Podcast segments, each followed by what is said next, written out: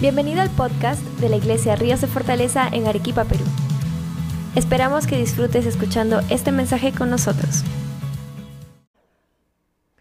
Buenas noches a todos los que nos miran por internet. Bienvenidos a nuestra segunda noche en estos días que vamos a estar compartiendo acerca de la voluntad de Dios para que seamos libres de toda enfermedad Recordando que hoy día es Viernes Santo y que hace dos mil años atrás Jesús vino aquí a la tierra, predicó, fue ungido con el Espíritu Santo, fue a la cruz y resucitó entre los muertos para darnos a nosotros la bendición. Mucha gente recuerda la historia del Señor Jesús, pero pocas personas realmente conocen lo que Él hizo y disfrutan de lo que Él hizo. Esa es la razón por la cual quisimos tener este tiempo para compartir con todos aquellos a quienes este video pueda llegar. Así que vamos a empezar esta noche y quiero que hagas esta oración conmigo. Di, Señor, yo abro mi corazón para recibir tu palabra y abro mi corazón y mi vida para recibir tu poder sanador, Señor. Yo creo que conforme escuche la palabra de Dios esta noche, mi cuerpo va a ser sanado y yo voy y yo voy a ser restaurado y mi vida va a ser bendecida. Quise llamar a esta enseñanza Dios nuestro sanador. Así que acompáñenme por favor al Salmo 103. Vamos a comenzar ahí, Salmo 103, el versículo, los versículos del 1 al 3. Salmos 103, versículos del 1 al 3, dice así.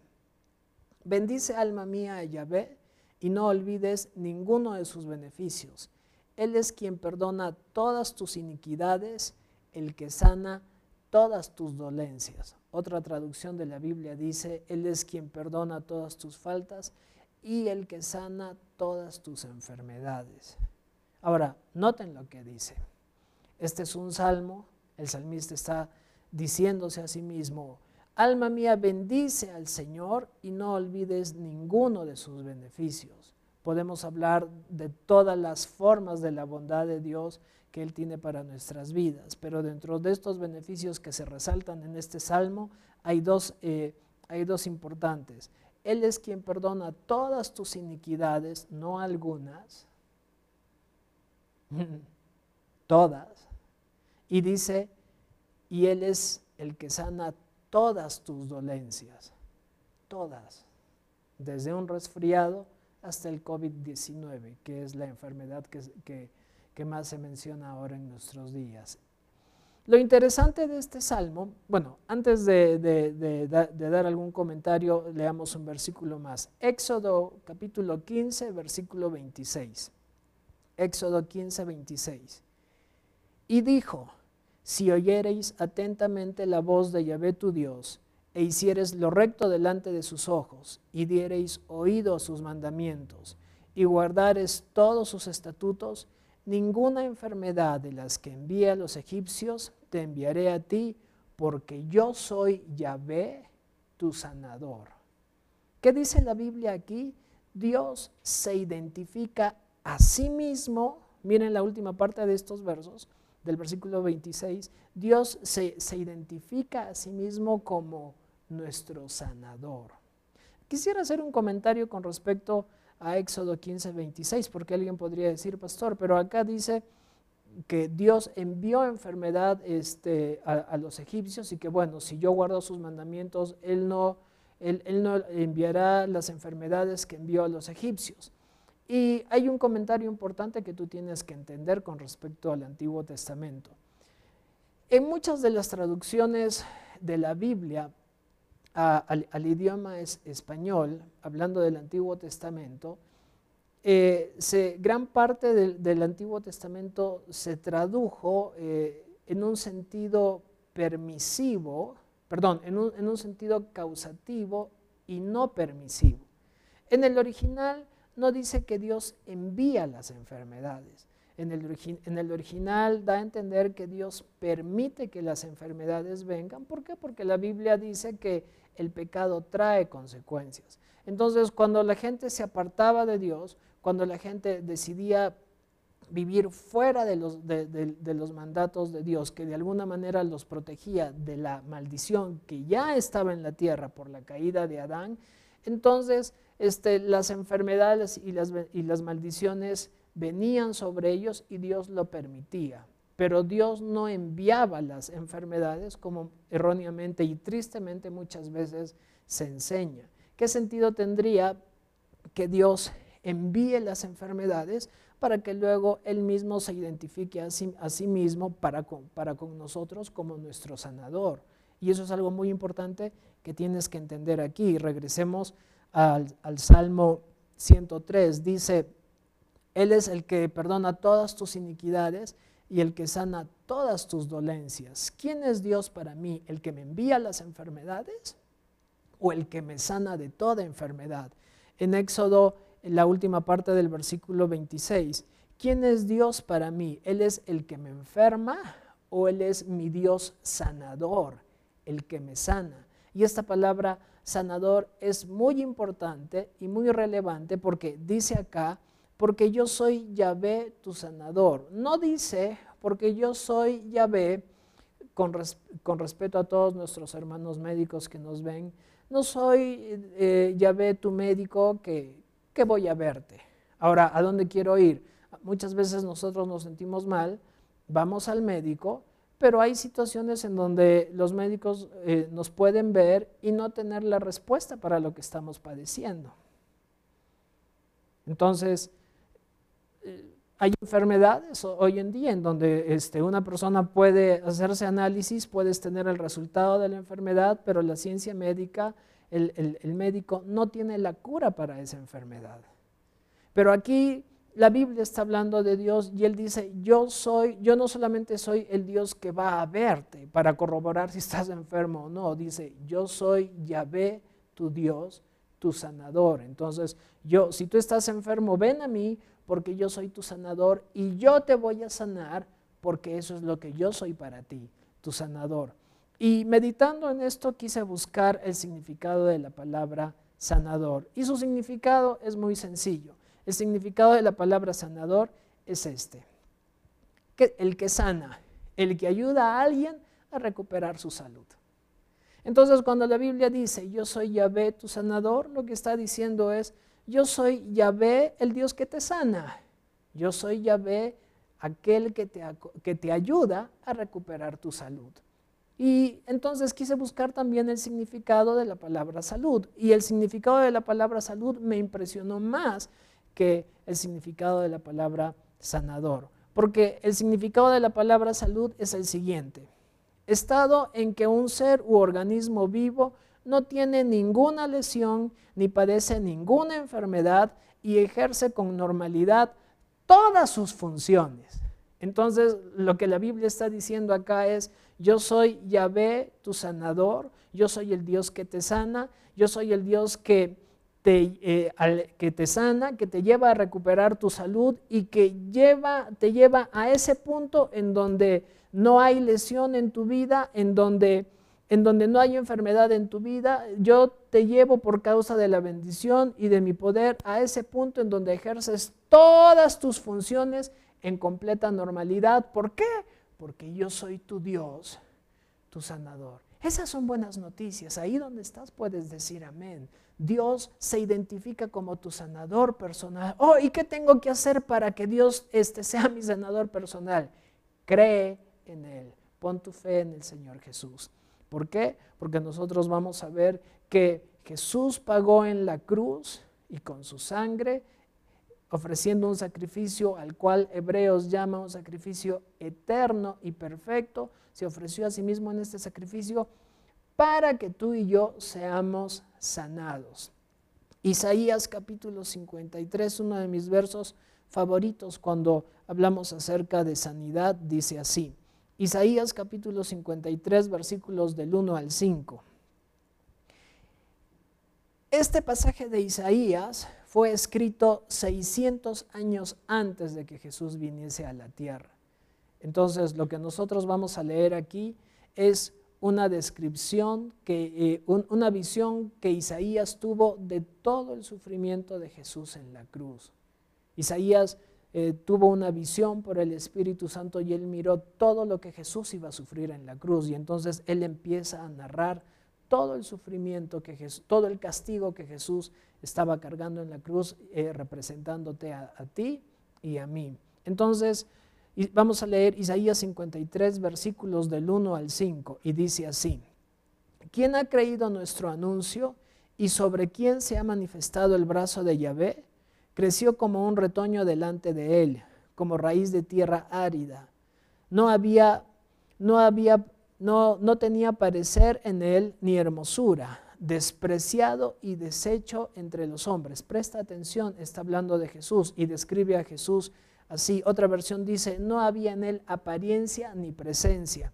Dice acá, versículo 3, despreciado y deshecho de hombres, varón lleno de dolores y experimentador en quebranto. ¿Qué estaba sucediendo con Jesús aquí?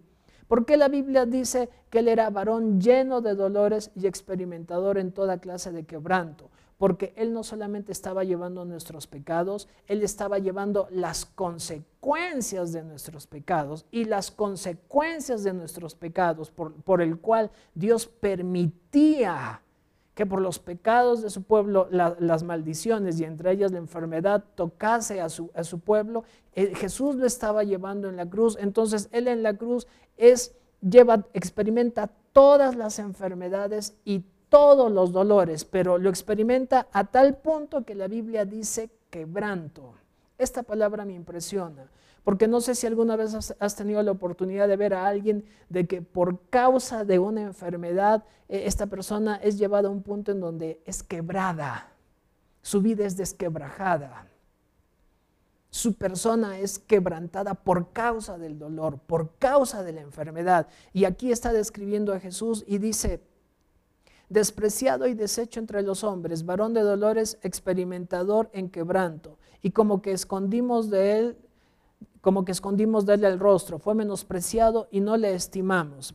Versículo 4, presten mucha atención. Ciertamente él llevó nuestras enfermedades y sufrió nuestros dolores, y, y nosotros le tuvimos por azotado, por herido de Dios y abatido. Mas él herido fue por nuestras rebeliones, molido por nuestros pecados, y el castigo de nuestra paz fue sobre él y por su llaga fuimos nosotros sanados. En la última parte, no dice seremos sanados algún día, como que tienes que esperar. A veces escucho a muchas personas que dicen, no, Dios tiene su tiempo, espera, tal vez sea la próxima semana, tal vez el próximo mes. Nadie sabe los tiempos de Dios, algún día seremos sanados. Acá no dice que esperes a ser sanado algún día, acá dice que ya fuiste sanado. Si ya fuiste sanado, el para recibir tu sanidad es hoy, porque ya fuiste sanado cuando Él estuvo en la cruz. Y dice el, el, el versículo 5, voy a volverlo a leer, mas él herido fue por nuestras rebeliones, molido por nuestros pecados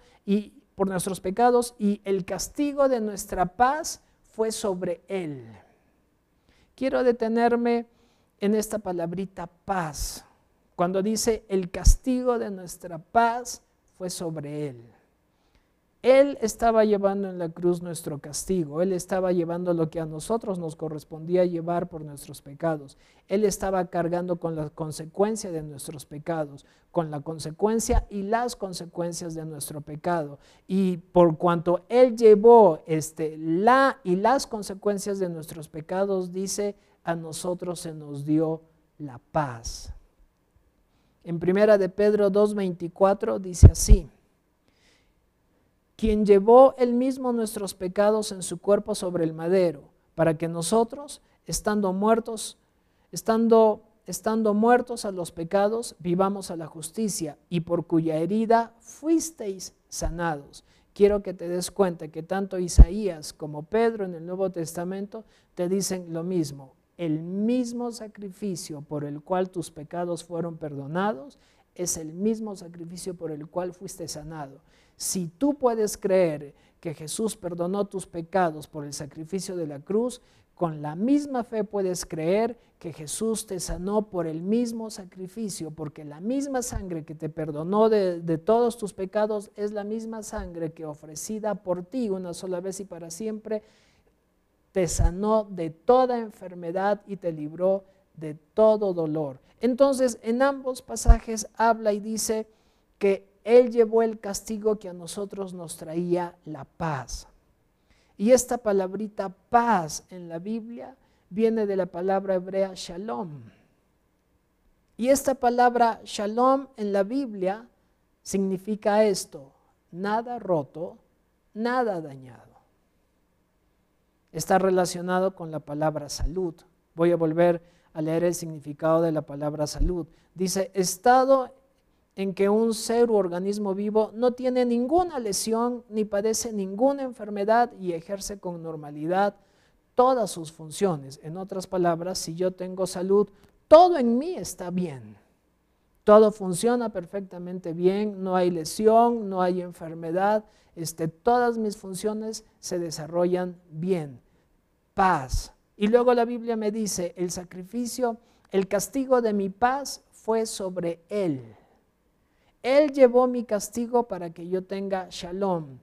Nada roto, nada dañado. Esto no solamente tiene que ver con sanidad en mi cuerpo, tiene que ver con toda área en mi vida. Dios quiere que tú tengas shalom en toda área de tu vida. Shalom en tu matrimonio, shalom en tu trabajo, shalom en tus finanzas, shalom en cómo llevas este, tus relaciones con, con tu familia, con tus hijos paz en tu hogar, que tu hogar no sea desquebrajado. Este, y, la Biblia te llama heredero de, de, esa paz. ¿Por qué? Porque Él llevó el castigo. A veces algunas personas dicen, pastor, no puede ser tan fácil. Y la verdad sí lo es, porque Jesús llevó la parte difícil. Si Él no hubiera llevado la parte difícil, nadie podría ser heredero, heredero de la paz, del shalom de Dios. Pero por cuanto Jesús este, tomó el lugar de, tomó nuestro lugar y se ofreció a sí mismo por nosotros, nosotros somos los herederos del el shalom de Dios, de esa paz, de esa bendición que nos lleva a ese punto de la plenitud de Dios en nuestras vidas. Dios es bueno. Tercera de Juan en el Nuevo Testamento. Tercera de Juan, versículos 1 y 2. Vamos a leer este pasaje. Tercera de Juan 1 y 2 dice así. Juan está escribiendo. Ahora, esta es la carta de Juan, pero no son las palabras de Juan. Recuerda, la Biblia dice que dice de sí misma que fue inspirada por el Espíritu Santo. Entonces, aunque es la carta de Juan, esto no salió de Juan. Este era el Espíritu Santo usando a Juan para hablarle a su iglesia. Entonces lo que vamos a leer es el Espíritu Santo hablándonos a nosotros. Y dice, versículos 1 y 2. El anciano Agallo, el amado a quien amo en la verdad. Bueno, esta carta está siendo dirigida a Gallo, un discípulo del apóstol Juan, pero mira lo que dice. El anciano Agallo, el amado, a quien amo en la verdad. Versículo 2, amado otra vez. Me gusta detenerme ahí y ver ¿Cuántas veces eh, en la Biblia se menciona la palabra amor, la palabra amados, la palabra amado? Y lo repito, es Juan escribiendo a Gallo, es Juan escribiendo a la iglesia, pero es el Espíritu Santo a través de Juan hablándote a ti y a mí. ¿Y qué es lo primero que Dios dice acerca de ti y de mí? Versículo 2, amado. Lo siento, te guste o no te guste, pero no hay otra forma en como Dios te mire. Algunos eh, a veces quieren mirarnos bajo el filtro de nuestras equivocaciones, bajo el, filtro de nuestro pasado, bajo el filtro de nuestros errores. Dios no mira así. Dios te mira a través del filtro de su amor, a través de los ojos de su, de su misericordia. Alguien dijo alguna vez, no puedes hacer nada para que Dios te ame más de lo que ya te ama y no puedes hacer nada para que Dios te ame menos de lo que Él ya te ama. Él te ama. La Biblia dice, Pablo dijo en Romanos, este, el amor de Él es tan alto, tan profundo, tan ancho, tan grande. Entonces, versículo 2, amado, toma esto de una manera muy personal, Dios hablándote a ti, amado, yo deseo que tú seas prosperado en todas las cosas. Yo deseo que tú tengas paz, que seas prosperado. Esta palabra prosperidad está ligada a la palabra paz. Amado, yo deseo que tú seas prosperado en todas las cosas. Ahora, ¿de qué me sirve tener salud si mi matrimonio está, está siendo, está está siendo desquebrajado? ¿De qué me sirve tener un buen matrimonio si estoy, si estoy perdiendo a mis hijos? ¿De qué me sirve tener una buena esposa y buenos hijos si no tengo suficiente dinero para darles de comer? ¿De qué me sirve este, tener buenos recursos económicos y una buena familia si mi salud me está siendo arrebatada? La Biblia dice, yo deseo que tú seas prosperado, que tú tengas paz en todas las cosas. Y tienes que entender que esto está escrito bajo la medida de Dios, no bajo la medida tuya. Entonces, cuando la Biblia habla de la bendición de Dios, Él está hablando en cuanto a, la medida de Él. Y si nosotros tuviéramos tiempo para hablar un poco más de esto, te impresionaría cuántos versos en la Biblia hablan no solamente del deseo, sino de la magnitud en la cual Dios quiere que tú seas bendecido. Porque eh, en muchos versos de la Escritura dice, no solamente tendrás para comer eh, las justas, dice, tendrás hasta que sobreabundes. Cuando Jesús multiplicó los peces y los panes, la Biblia dice que sobraron doce cestas. Y algo interesante de este episodio es de que la palabra cesta que se traduce ahí, eh, eh, eh, hablando de las doce cestas que sobraron de panes y peces, es la misma palabra que se traduce en Hechos de los Apóstoles cuando dice que Pablo, avisado por los creyentes de que había un grupo de judíos que querían matarlo, escapó, este, escapó a medianoche puesto en una cesta. Entonces, la cesta en la que pusieron a Pablo a medianoche para que escape de aquellos que querían matarlo era una cesta lo suficientemente grande para contener a un hombre adulto. Entonces, cuando la Biblia dice que sobraron 12 cestas llenas de panes y peces, te está hablando de 12 cestas, cada una con la capacidad de poder contener a un hombre adulto en cada una de ellas. Y sobraron 12 cestas de este porte llenas de panes y llenas de peces. Esa es la medida en la que Dios quiere bendecirte. ¿Y qué tienes que hacer tú? Creer en el Señor Jesús y tomar la decisión de recibir. No es difícil. De verdad que no es difícil.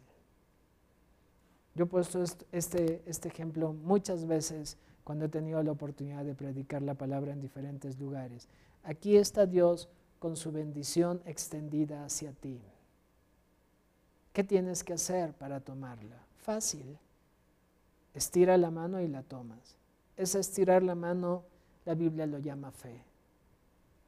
Pero ¿qué tal si aquí está Dios con todo aquello que tú necesites y aún más, según la medida de Él? Y tú dices, oh sí, yo lo quiero, yo lo quiero, yo lo necesito, yo lo necesito, pero no hay ninguna decisión de fe para finalmente tomar aquello que Él pagó en la cruz por ti. Estira tu fe. Toma la decisión de creer. Amado, yo deseo que seas prosperado en todas las cosas y que tengas salud, así como prospera tu alma. Amado, yo deseo que tú seas prosperado en todas las cosas y que tengas y que tengas salud, o sea, que no haya enfermedad en ti. Que estés en ese punto en donde todo en tu vida funciona eh, funciona bien, en donde nada está desquebrajado, en donde nada está dañado, en donde no hay enfermedad afectando tu cuerpo y en donde ejerces todas tus funciones con normalidad, así como prospera tu alma. Vamos a orar esta noche. Señor Jesús, di conmigo, te necesito, creo que fuiste a la cruz por mí. Señor, yo abro mi corazón para llamarte con todas mis fuerzas el Señor de mi vida el Señor, el Señor de mi corazón. Jesús, yo te llamo a ti, Señor mío y Dios mío ahora. Ven a mi corazón, lléname con tu Espíritu Santo y sáname. En el nombre de Jesús, creo que recibo sanidad. Creo que recibo sanidad en mis ojos. Alguien ha sido sanado de glaucoma. Si, si, si eres tú, escríbenos, haznoslo, haznoslo saber alguien fue sanado de, sus ojos, lo escuché claramente en mi corazón, glaucoma, escríbenos para, para, para saber de ti en el nombre de Jesús. Alguien fue sanado de artritis, en el nombre de Jesús sufrías de un dolor muy fuerte en las rodillas, ese dolor de las rodillas se fue al igual que en la columna. En el nombre de Jesús, cualquiera sea la situación que has estado atravesando, sé sano, sé sana y vive la vida en abundancia que Jesús ganó para ti. Sé bendecido. Esperamos que el mensaje de hoy haya sido de gran ayuda para ti. Si deseas más información de nuestra iglesia, síguenos en nuestras redes sociales. Búscanos como Ríos de Fortaleza Ministerios en Facebook, Instagram, YouTube y Spotify. Hasta la próxima.